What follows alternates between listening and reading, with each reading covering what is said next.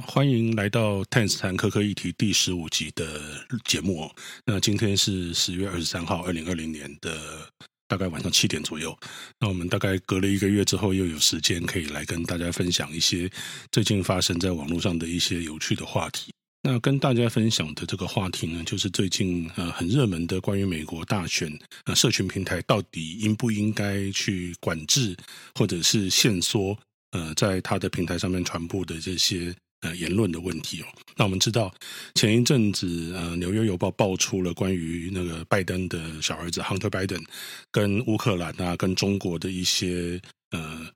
可能不是很光明正大的一些利用他爸爸的权势当当副总统时候的政商关系哈，然后在里面去谋取很多的利益。那这件事情其实呃被共和党拿来当做是攻击民主党的绝佳的题材哦。那在这个报道被爆出来的当时呢，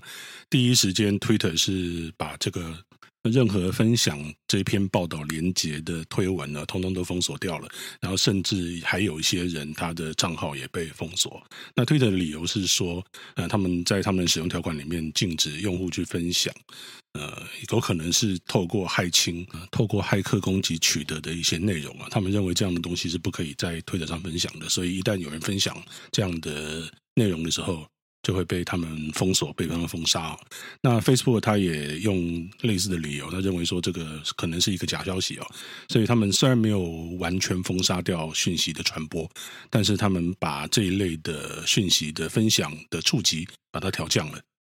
好，那这件事情大概经过一个礼拜左右的发展之后，现在两个呃社群平台其实都遭到非常严厉的抨击哦。那首先就是推特，当然呃，包括共和党，然后包括一些呃主张呃这些平台不能随便限缩用户言论自由的这些人士啊，他们就呃大力的抨击推特，然后甚至就美国国会的共和党的参议员，他也要求呃推特的 CEO 叫做 Jack Dorsey 应该要到国会里面去呃去呃说明一下为什么要这么做，那可能会面临到一些。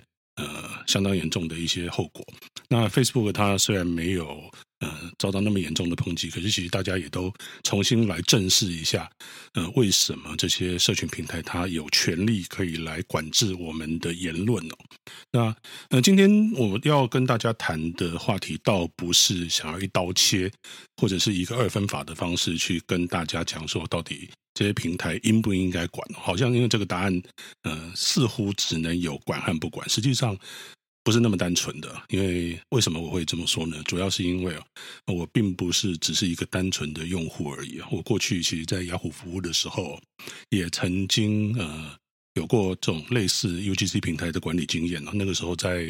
呃雅虎是做无名小站啊，然后雅虎奇摩知识家啦，然后 Flickr 这一类的 UGC 的一些平台的。社群经营哦，那像平台在面对这一类的内容管理的时候，其实它的角色是呃非常重要的。但是在我们实务上面来讲，会碰到非常非常多内容管理的问题哦。所以我想今天我可以用一个身兼一般使用者跟平台呃经营者、平台管理者的一个角度，从这两个角不同的角度，同时来去谈一下所谓社群平台的言论管理的问题哦。好，或者我们可以其实可以把所谓的言论管理这个题目稍微再放大一点，我们直接来谈，在社群平台上面会出现各种各样的内容的管理问题哦。那这个样子的话，我们到最后再把呃问题的讨论焦点再稍微把它缩到所谓的言论的管理的问题，言尤其是言论角度啦、言论尺度的一些问题，那可能会让这个问题显得比较清楚一点。好，那呃，我之前在去年八月的时候写过一篇文章啊，那文章题目叫做《也谈社群平台的管理难题：冒号假账号、不当内容或者是网军联合操作》。那在这篇文章里面，其实我大概有把那个社群平台的在内容管理上面遇到的一些问题跟他们的限制哈，他们可以做什么，大概有讲一下。所以今天我的这一集 Podcast 主要会从这篇文章里面的部分来跟大家谈。好，那我们在开始谈这种内容管理之前，其实想必大家也都是各种社群平台的使用者。呃，我想最多的人最多使用的大概是应该是 Facebook。那也有一些朋友他会去用 Twitter 啦、噗浪啦、IG 啦这一类的不同的社群平台。好，那这些社群平台上面其实就是有各种各样的使用者，比如说 Facebook，它可能全世界有呃十几亿的使用者，那 Twitter 也不妨多让，那 IG 啊、Line 啊也都是有一大堆的用户，这些用户就一样米养百样人嘛，什么样的人都有，所以其实坦白讲哦，我们这些网络上的这些平台服务者，它大到一个程度。它就是一个社会的缩影啊，就是这个社会上有什么样的好人，有什么样的坏人，有什么样的不同的人，不同的想法，它其实都会出现在这些平台上面。所以基本上就是说，在我们这个社会里面会出现的各种各样所谓有问题的内容啊，比如说色情啦、暴力啦、自杀自残啦、仇恨言论啦、霸凌啦、诽谤啦。恐怖活动啊、歧视啊、毒品啊、诈骗啊、虐童啊，或者是儿童色情啊，或者是最单纯的一些垃圾讯息等等，甚至就是说像呃盗文盗图啦，各种各样的我们大家觉得不是很 OK 的一些做法，其实，在社群平台上面，基本上就可以说是我们的日常了。对，所以，当你平台越大的时候，你就是会越有这样的东西，因为其实它真的就是这个社会的缩影。这个其实是大家必须要先认知一件事情。好，那我们在这一类的平台上面，其实为了管理的需要，我们都会有所谓的使用条款，就是 Terms of Use。呃，那在这个我们把它叫做 TOS，Terms of Service，我们把它叫做使用条款。这个使用条款里面，其实大家如果有机会去看一下每一个社群平台的使用条款，它都会有相当多的规定。那这些规定里面，它就会讲说哪一些的内容啊是不可以出现在平台上面的。那规定归规定啊，就比如说我刚刚讲念的念了一大堆这些东西，这些东西都出现在我们的使用者条款里头。那但是呢，实际上在执行面，呃，会遇到相当多的困难。首先，第一个困难就是你到底要如何认定的问题，也就是这些所谓标准跟尺度的问题哦。哪一些的内容算是我们刚刚所讲到的那些呃？不当的内容不应该出现在平台上的，那到底你要如何认定？其实这个就是一个艺术，真的是一个艺术。因为这些我们刚刚念到了一大堆的什么仇恨言论啊、暴力啦、自杀自残、啊、色情啦、啊、这一类的东西哦，它都有不少灰色地带。所以不管是谁来看这样的东西，可能它的标准都不同，它的认定的结果都不一样。所以其实平台它也很难斩钉截铁的说，嗯，这个东西有违规啊，那个东西没有违规。举例来说啊，像色情的内容其实就非常难以认定。比如说有一些裸照，这个裸照它某种程度上面具有一些艺术价值哦。那而且它可能也不见得会让每个人看到这个照片的时候都引起性冲动，然后或者是这个照片它并不一定是在这个色情的图片，它并不一定是在描述性行为哦。那那这个到底要算是色情还是艺术？那比如说我们在看相当多的电影啊，然后一些剧啊。比如说，呃，一些比较十八禁的剧里面，它可能会有一些呃做爱的一些场景啊。那这些场景有的时候它是因为剧情的需要，那甚至露三点的，大概常常也都会看到。那这些东西，你说它到底是色情还是艺术？这个其实就很难判断了。那我们通常我们之前也看过有一些平台，它它的标准就是说，如果你这个照片、这个照片或这个内容会引起用户的性欲，那它就算是一个色情内容。其实坦白讲，我觉得这个这个标准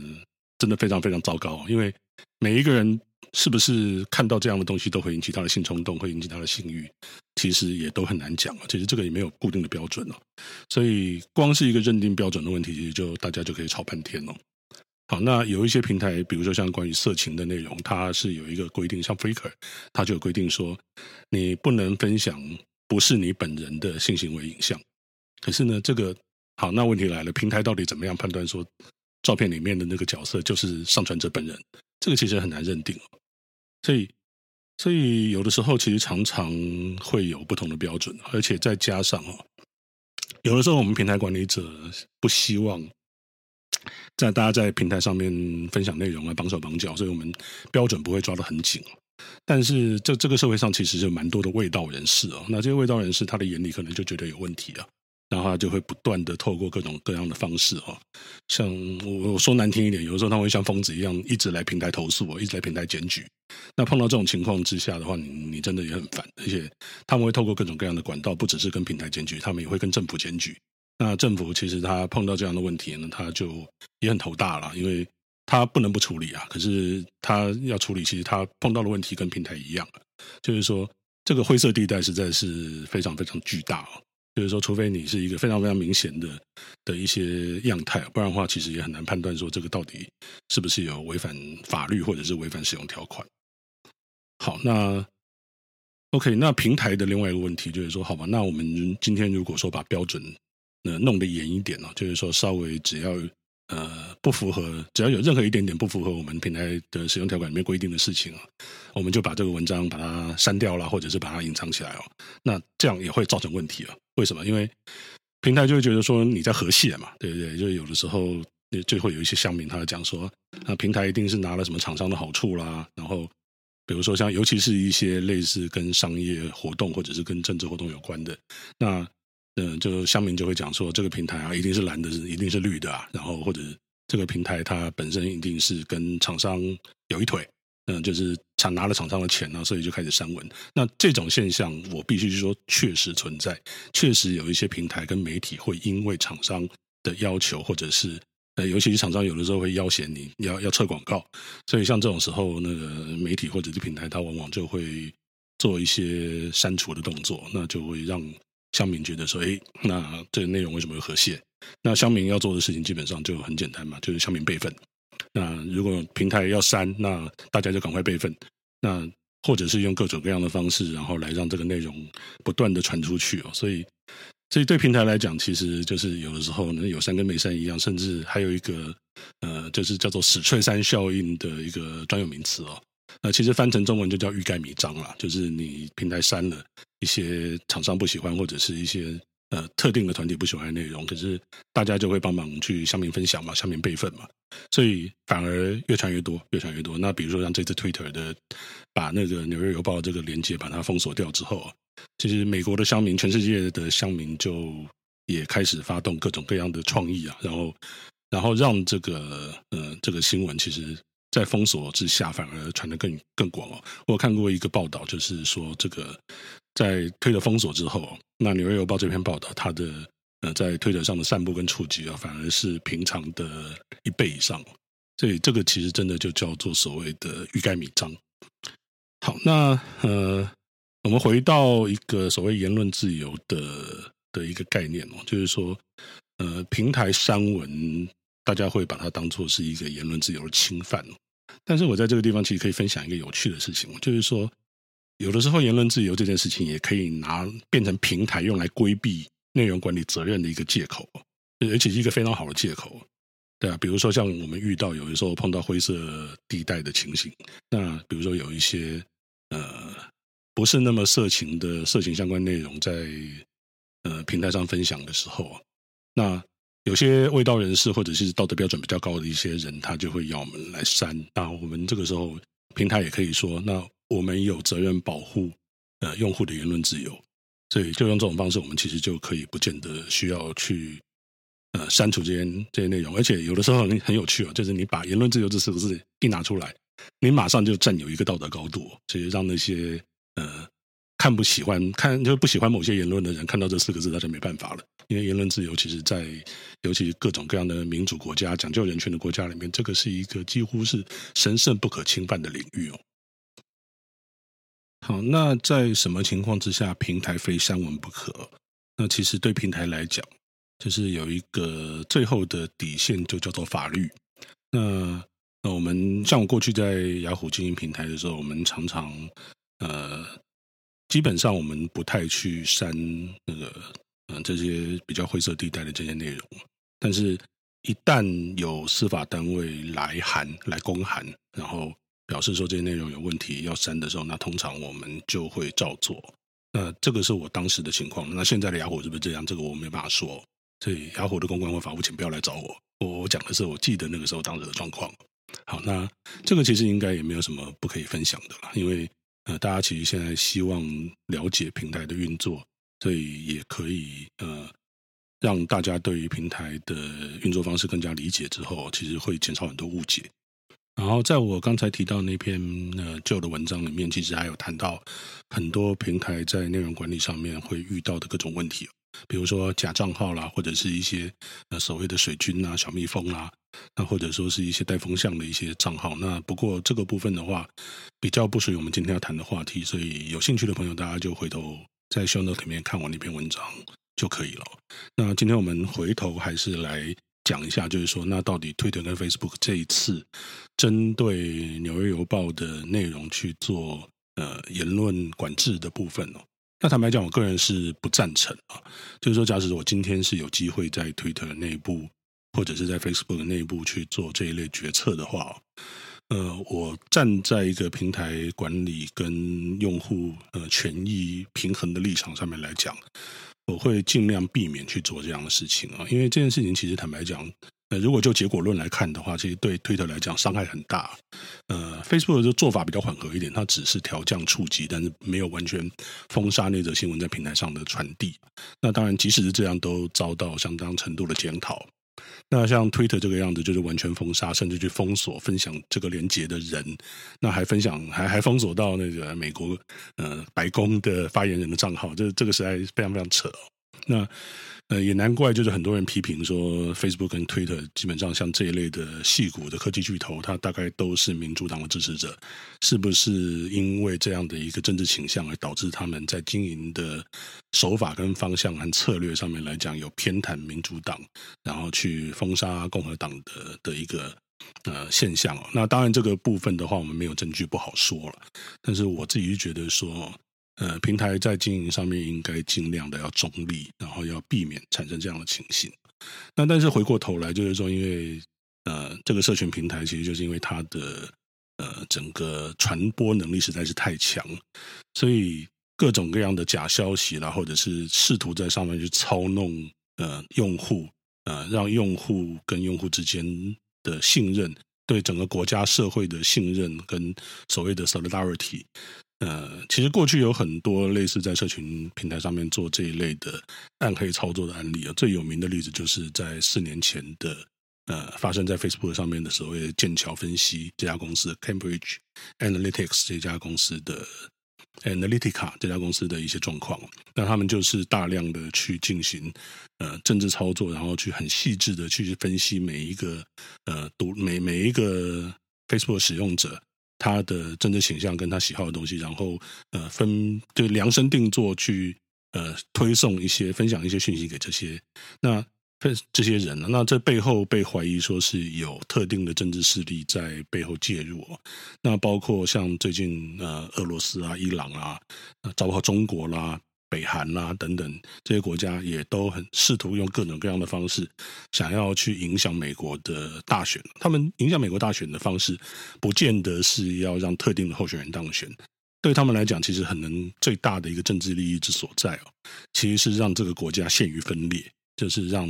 呃不同。呃，政治立场的人彼此之间失去信任，然后彼此之间吵来吵去哦，就有点像过去蓝绿在台湾的蓝绿之争一样，就是谁都不信谁，谁都不愿意跟谁对话。那这个其实往往呃，不见得是一定要某一个人上台，他是他们最大的利益，反而是让这个社会变得混乱，变得变得分裂，呃，才是这些敌对国家他们最想要看到的事情哦。那在社群平台，其实对这件事情来讲，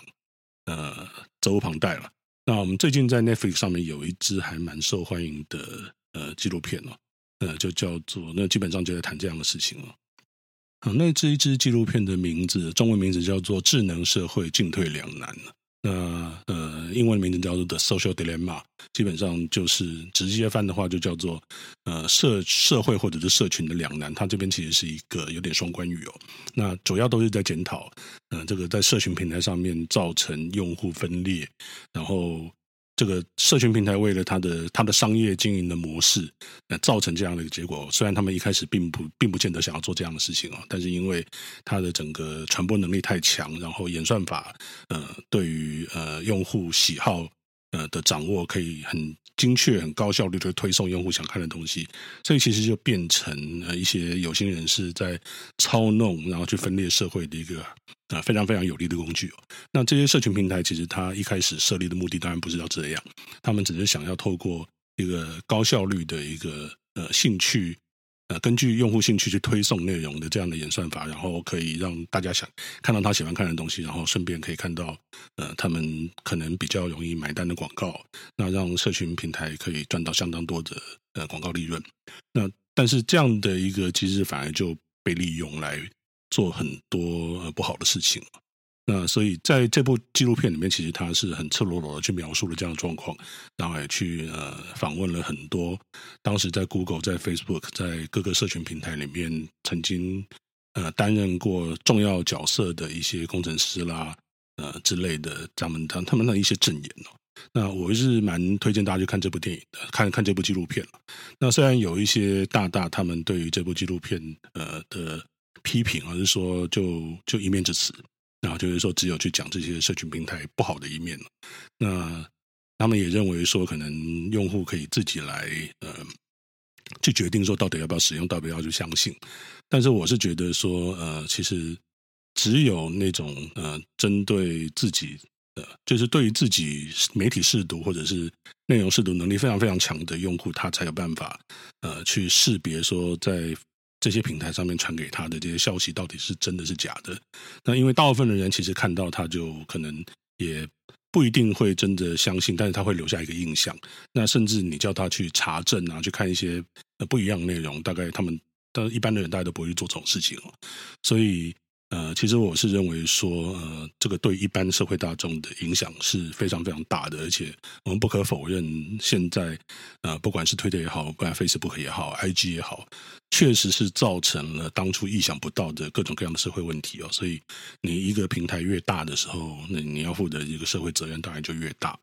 那我是还蛮推荐大家可以去看 Netflix 这部纪录片的。那但是他也要记注意一下，他其实是在呃。反映到的是，也是一部分的真实了，并不是全部的内容，因为全部的一个状况其实呃远比呃纪录片里面或者是我们能够看到的事情复杂很多。好，那回过头来，呃，我们作为一个社群平台的使用者，我们到底要怎么样去呃尽量的不被这些在社群平台上面的飞飞来飞去的一些不管真的消息、假的消息影响也好，或者是被社群平台。呃，假设他们有任何偏的偏见或者是一些偏好，然后被他们影响到，那我觉得其实呃，大概能做的事情也不多了。首先，你得真的要花很大力去要求自己，不要只相信，不要只去看这些社群平台上面的东西哦。那但是因为这些社群平台其实粘性太高，所以大家真的，比如说现在你真的在看新闻的时候，其实很多人就都是用 Facebook 在看新闻了。那 Facebook 它给你的东西，其实就变成是。呃，比较投合你所好。那我自己是觉得说，如果你自己有意识到这样的一个状况，你自己认为这样的状况是必须要有所改善，不能让自己偏听的话，那真的就得自己花多一点时间去广泛的看各种各样的不同来源的消息。那我知道有一些朋友，他就是会故意去调整 Facebook 的演算法，比如说，因为他我们大家都知道 Facebook 会。丢我们喜欢的东西给我们看，长久以来，我们就是越来越只会看到同温层里头的一些讯息了。那他们为了要去突破同温层，他们就会故意去看一些，呃，比如说他们不喜欢的或者是反对的一些声音，他们的丢出来一些讯息了。那这个不失为一个方法了。那我自己是还没有试过，因为呃，有的时候看到这一类我自己不是那么认同的消息的时候，心里真的会觉得五味杂陈。一方面觉得说，咦我好像应该要了解一下他们到底讲什么，可是。但是心理上面又觉得很难接受他们在讲的东西，就是就因为觉得那实在太扯。对，那但是就是如果你要在现在这样的一个社群平台或者是搜寻引擎，总之这些在科技这些巨头，基本上主宰了我们可以看到什么、听到什么，然后如何思考这样的世界里面，你仍然希望自己是一个能够独立思考、能够有各种各样的信息来源的人的话，我们大概不得不必须要主动一点去看各种各样的东西哦。好，那所以那这个样子的话，不管社群平台怎么样去管理它，那控控制它的内容，然后不管这个社群平台上面有多少的坏人想要利用它来改变这个社会上面对于某件事情的看法，甚至造成一些分裂的话，那我觉得至少我们有这样的一个意识，我们这样呃认识到这样这件事情的严重性，那我们多多少少可以呃比较不受到它的影响。好，那以上是今天呃要跟大家分享的内容。那我们今天就讲到这边，那下一集节目再见，拜拜。